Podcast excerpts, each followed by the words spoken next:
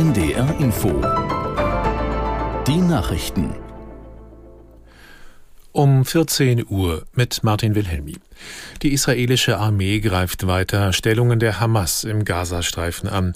Sie hat nach eigenen Angaben im Norden des Gebiets unter anderem Waffenlager und Tunnelanlagen der Islamisten zerstört. Auch der Süden wurde wieder unter Beschuss genommen. Aus Tel Aviv Jan-Christoph Kitzler. Bereits seit drei Tagen gibt es keine neuen Zahlen zu den Toten im Gazastreifen. Nach dem letzten Stand wurden dort fast 19.000 Menschen getötet, unter ihnen mehr als zwei Drittel Frauen und Minderjährige. Tausende Menschen werden noch unter Trümmern von Häusern vermisst, die durch die flächendeckenden Bombardements eingestürzt sind. In Israel fordern Angehörige der im Gazastreifen festgehaltenen Geiseln ein Ende der Kampfhandlungen, um eine Freilassung zu ermöglichen. Die Proteste haben sich nochmals verschärft, nachdem drei Geiseln am Freitag von israelischen Soldaten erschossen worden waren. Sie waren mit nacktem Oberkörper, erhobenen Händen und einer weißen Fahne aus einem Gebäude gekommen. Seit dem Terrorangriff der Hamas auf Israel am 7. Oktober sind in Deutschland fast 4300 Straftaten mit Bezug zum Nahostkonflikt registriert worden, darunter fast 500 Gewaltdelikte. Die Zahlen nannte Justizminister Buschmann beim Jüdischen Gemeindetag in Berlin. Der FDP-Politiker bekräftigte, das Strafrecht müsse konsequent angewandt werden. Er mahnte die Innenminister der Länder, die Polizeitaktik bei Demonstrationen zu ändern. Beweismittelsicherung müsse vor Deeskalation gehen. Die SPD-Bundestagsfraktion hat Wirtschaftsminister Habeck aufgefordert, das Förderprogramm für E-Autos langsamer auslaufen zu lassen.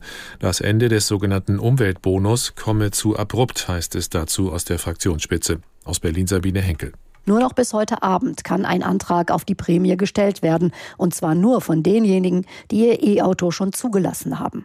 Aus der SPD-Fraktion heißt es dazu, dass die meisten Menschen sehr genau rechnen müssten, wenn sie sich ein neues Auto anschaffen und sie die Prämie bei der Bestellung sicher eingeplant hätten.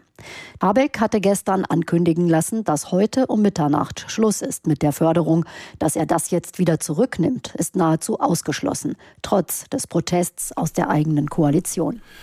Der stellvertretende Unionsfraktionschef Spahn plädiert dafür, alle illegal in die Europäische Union gelangten Flüchtlinge in Drittländer auszuweisen. Der CDU-Politiker nannte in der neuen Osnabrücker Zeitung Ghana, Ruanda oder Nicht-EU-Länder in Osteuropa wie Georgien. Wenn man das mehrere Wochen konsequent durchziehe, gingen die Zahlen drastisch zurück. Spahn sagte, in der Genfer Flüchtlingskonvention stehe nicht, dass Schutz vor Kriegsverfolgung in der EU gewährt werden müsse. Etwa 100 Bundespolizisten haben in der vergangenen Nacht am Hamburger Hauptbahnhof Kontrollen durchgeführt. Die Beamten überprüften mehr als 300 Menschen. Aus Hamburg Finn Kessler.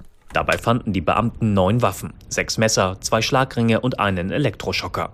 Für die Reisenden am Hauptbahnhof war die Großkontrolle deutlich spürbar. Immer wieder sperrten Polizisten Gleiszugänge oder zogen einen Kessel um Menschengruppen.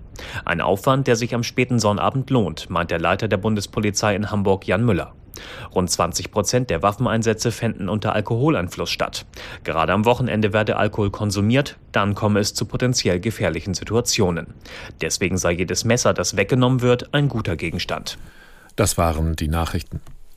Das Wetter in Norddeutschland. Viele Wolken und zeitweise etwas Regen. Von Ems und Nordsee her heiter, sonnig und meist trocken. An den Küsten starker bestürmischer Wind. Die Höchstwerte 7 bis 10 Grad. Morgen in Südniedersachsen teils sonnig, nach Norden hin viele Wolken und teils Regen bei 6 bis 9 Grad. Am Dienstag Regen bei 6 bis 10 Grad und am Mittwoch bewölkt und Regenschauer 5 bis 8 Grad. Es ist 14.04 Uhr. NDR Info Podcast jetzt. Zwischen Hamburg und Haiti.